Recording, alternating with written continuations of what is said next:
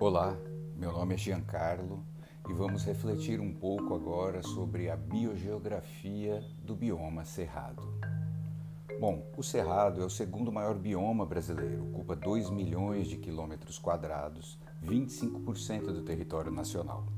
Encontra-se em parte dos estados do Mato Grosso, Mato Grosso do Sul, Goiás, Tocantins, Bahia, Minas Gerais, Distrito Federal, e há ainda áreas no Maranhão, no Piauí, Rondônia e São Paulo, além de áreas esparsas na Caatinga, na Amazônia, no Pará e Roraima.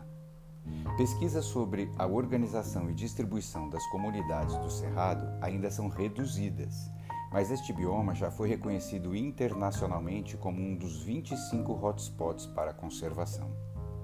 Considerando que as espécies aí têm distribuição restrita e muitos endemismos, especialmente as plantas.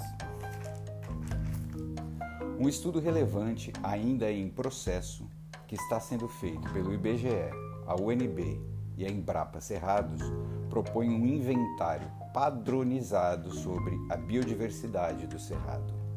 Esse estudo intitulado Biogeografia do Bioma Cerrado testa a hipótese de que heterogeneidade espacial da biota segue os mesmos padrões de heterogeneidade física no bioma.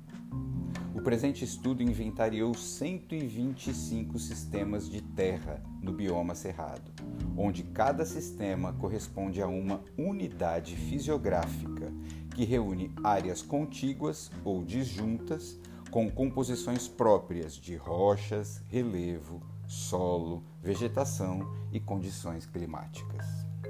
Segundo Eita, em 1994, o Cerrado possui a flora mais rica em plantas vasculares do planeta.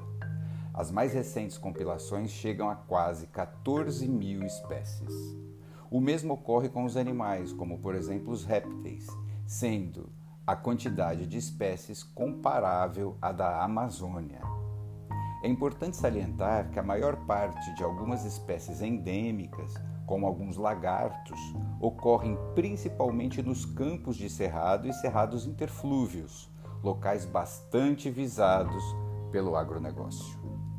Com pouco investimento público para o levantamento da biodiversidade, diversos grupos taxonômicos permanecem desconhecidos. E pior, acredita-se que, devido ao alto índice de desmatamento e degradação, aproximadamente 50 a 60% do cerrado já foi destruído, muitas espécies endêmicas desconhecidas desapareceram antes mesmo de sua catalogação. Uma das maneiras de evitar a perda da biodiversidade é com a criação e manutenção de unidades de conservação. Bom, para quem quiser saber mais um pouco sobre a biogeografia do bioma cerrado, deixaremos nas referências dois trabalhos bastante importantes.